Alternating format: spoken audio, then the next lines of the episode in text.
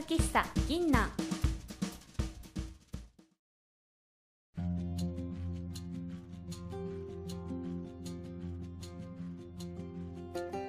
こんばんは歌と朗読の由美です。サックスのしおりです。ピアノとアコーディオンのファティです。この喫茶店はもっと気軽にクラシック音楽が聴ける場所があるといいなという思いを込めて始めました。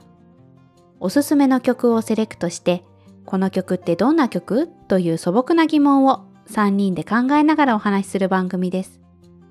番組の最後では私たちの演奏をお届けしますのでぜひゆっくり楽しんでくださいね。今回はドイツの作曲家ヨハネス・ブラームスの低音のための5つの歌曲より第1番 Wie Melodien sieht es mir 歌の調べのようにを演奏します。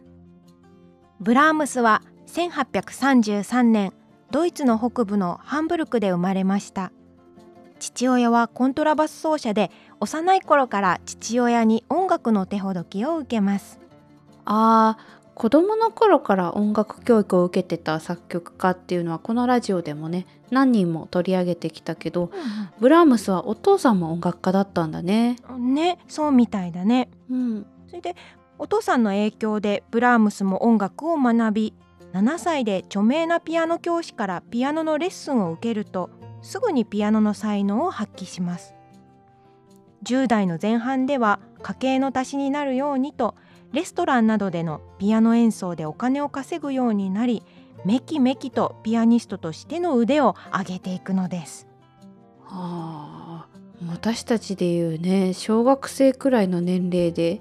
そうやって演奏で家計を助けようとするなんてすごいね。そうそのその年にしては相当大変な仕事だとは思ってるよね。ねえ。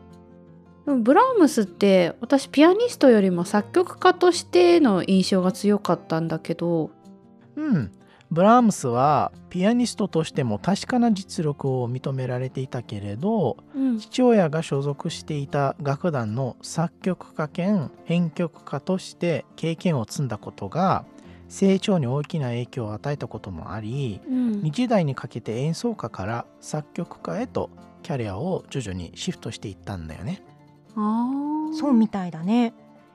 そして故郷のハンブルクや音楽の都ウィーンを拠点に指揮者や作曲活動を行ったブラームスは43歳になる年に約20年間かけて交響曲第1番を完成させます。20年？そうだね、えー、他の作品も書き進めながらだったとは思うんだけど、うん、ブラームスの作曲家人生の半分をかけてると言っても過言ではない作品だよね。すごいね。えー、作曲活動の中では、えー、なかなか納得いかなくて初めは自分の作品を破棄してしまったこともあるみたいです。ああじゃあ交響曲第1番はもうこだわり抜いた力作なんだね。うん、えー、その後1897年63歳でこの世を去るまで数多くのピアノ曲や声楽曲さらに交響曲を新たに3つ作曲しましたブラームスを語るのに欠かせない人物としてかの有名なベートーベンが挙げられるんだよね。ベートーベンはブラームスが生まれる6年前に亡くなってるから2人に直接的な接点はなかったんだけれども、えー、ブラームスはベートーベンのことを非常に尊敬しえ強く意識していたので、えベートーベンの音楽がブラームスの作曲活動に与えた影響は相当大きなものだったみたいだね。そうみたいね。えー、さっき挙げた完成に20年間を費やした交響曲第1番も実はベートーベンを意識しすぎるあまり彼を超えたい気持ちでそれだけの歳月が費やされたとも言われてるんだよね。現にそのベートーベンの交響曲第10番だともう称賛されているぐらいなんだよね。そっかベートーベンは生涯で9曲の交響曲を書いたから、うん、まあ、まるで10番目ってことね。そうそうそうそんなに作風とか似てるんだね。そうそう特にそのベートーベン9番の後にすぐブラームス1番を流すとうんえさっきの曲の続きかなっていうぐらいもうなんか あの連携があるまあほんとそんな感じなんだよね。そんなに、ね。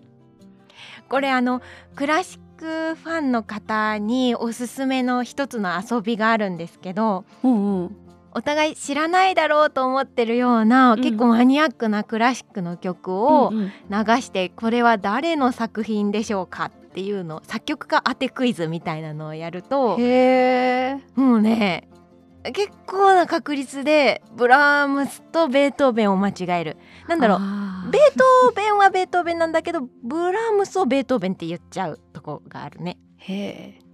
まあ、特にブラームスの,、まあ、あの作曲活動ではその前半と言えるようなもうちょっと若かった頃の作品とかだともうその影響が、まあ、より強いんだよね。うん。あまだちょっと聞き分けられるには修行が足りない私は。でもやはいりや。後半では、うん。まあ、徐々にそのブラームスの個性がうん。もうどんどんと出てくるので、あー。多分あのブラームスのあの後半の作品だったら間違いにくいんじゃないのかなと。うん、確かに。今回の演奏も、まあ、そこまでねベートーベンって感じの曲。うんうん。でじゃないはない。ベートーベンじゃない、うんうん。わかるわかる。ねなんかブラームスの場合はこのロマン派の時代に大成した他の作曲家が新しい様式を切り開いていく中でベートーベンが活躍した古典派の音楽を好んでいたっていうところが、まあ、こういったベートーベンに近いっていうような評価につながったんだなとは思うけどね。あーなるほどね。でここでいう他の作曲家っていうのが、えー同じくこの時代のドイツで活躍したリストだったりワーグナーだったりするんだね。そうだね。で古典的な音楽を支持するブラームスと新しい時代の音楽を取り入れるリストやワーグナーはなかなか相入れないところがあったみたいなんだよね。うーんまあ、簡単に言うとうん。律儀で小難しい音楽なのかうん。娯楽要素や当時のポピュラー音楽的な音楽なのかで勢力争いが起きたようなイメージだね。あー。うん。で前者のグループこう小難しい音楽のリーダー的人物にブラームスが押し上げられていたそうです。おー新しい音楽よりも古典派音楽を好んでたブラームスはやっぱり保守的な性格だったのかな。あまあ、いろんな文献などの記録によると律儀で慎重内気で愛想がなく皮肉屋なタイプだったっていうのはある残ってるね。んあと弟子に対しても才能がないというような発言をして落ち込ませてしまった後にうんフォローの言葉をかけようとしてさらに落ち込ませたなんていうエピソードもあったよ。あーまあそれはなんていうかまあ口下手というかうんまああんまりコミュニケーションが得意な方ではなかったのかもしれないね。うーんなんかそんな感じがするね。うんそして、えーブラームスは生涯独身で生活に余裕ができてからも贅沢な暮らしは好まず質素な生活を送っていたそうです。でも人との交友が少なかったのかと言われると決してそうではなくうん彼の人生に大きな影響を与える出会いもたくさんありました。うん特にシューマン夫妻との出会いは大きな出来事だと言えるよね。あーシューマン。二十歳の頃ブラームスが作品を持ってシューマンを訪ねた際にとても称賛されて、うん。音楽評論家としても発言力のあったシューマンは、うん。世間にブラームスの評価を発信してくれました。ああじゃあシューマンはブラームスを世間で有名にするバックアップをしてくれた恩人なんだね。うんうん。まさにそうシューマンが後に精神を病んでしまっていくことは第19回の配信でも紹介しましたが、うんそんなシューマン一家をブラームスは献身的に支えシューマンの死後も残された家族を助け妻のクララとは彼女が亡くなるまで信仰が続いたそうです。へえ。ブラームスのね実はすごいあの有名な話題があるんだけどうんそれ入れようかなラジオに。彼の弟子がね自分の作品を見せるのねブラームスに。うん。それであんまり褒めることないブラームスがうん。その楽譜を手にしたら「はあ素晴らしい。今までの人生でずっとこれを探したこれ素晴らしい」とか言うんだよね。ふんふん。で生徒があまりにも喜んで、やっぱり曲が気に入られたとかって言うんだけど、最後にブラームスは、この紙をどこで見つけたのって言うんだよね。むしろその楽譜が書かれてる紙の質を求めてたっていう。すごいぬか喜びだね。まあ入れなくてもいいんだけど まあとりあえずこのメンバーが知るべき話だと僕は思ってる 一つのエピソードです、うん、ごめんなさいブラームスは300曲もののドイツ歌曲を作曲しましたが今回お届けする歌曲「歌の調べのように」は1886年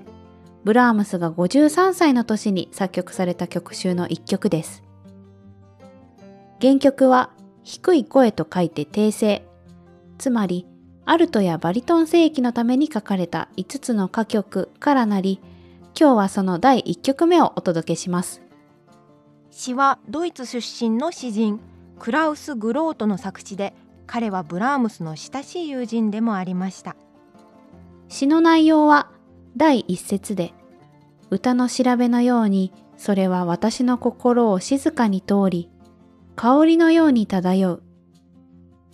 第二節で、しかしそれを言葉で捉えると吐息のように消え去ってしまう。第三節で、それでも詩の韻には香りが隠れていて、涙に濡れた目はその香りを呼ぶ。と言葉にできない感情を香りのような曖昧さで表現しながら、しかし言葉の端々に隠されていることを歌っています。伸びやかなメロディーラインや止まることを知らず優しく流れ続けるピアノ伴奏は言葉にできない漂う気持ちを表しているようです。それではお聴きください。